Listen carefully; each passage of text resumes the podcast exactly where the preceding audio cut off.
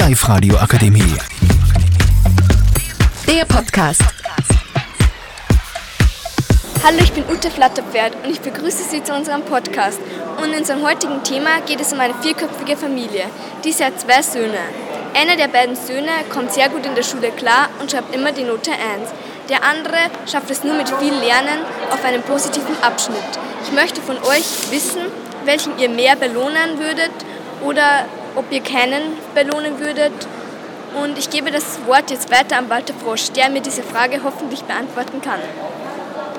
Ähm, ich würde sagen, dass der, der, was sich das lernen muss, dass der die Belohnung bekommen sollte, weil der andere kann es einfach und der muss sich nicht schwer tun beim Lernen und seine Freizeit nicht vertrödeln.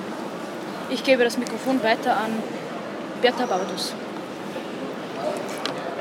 Ich würde beide gleich belohnen. Ich gebe das Mikrofon weiter an Ben Laxer. Ich würde den, der sich mehr anstrengt, am meisten belohnen, weil der andere nicht viel lernen muss und sich sehr leicht tut in der Schule. Ich gebe das Mikrofon weiter an Gwendolyn Goinex.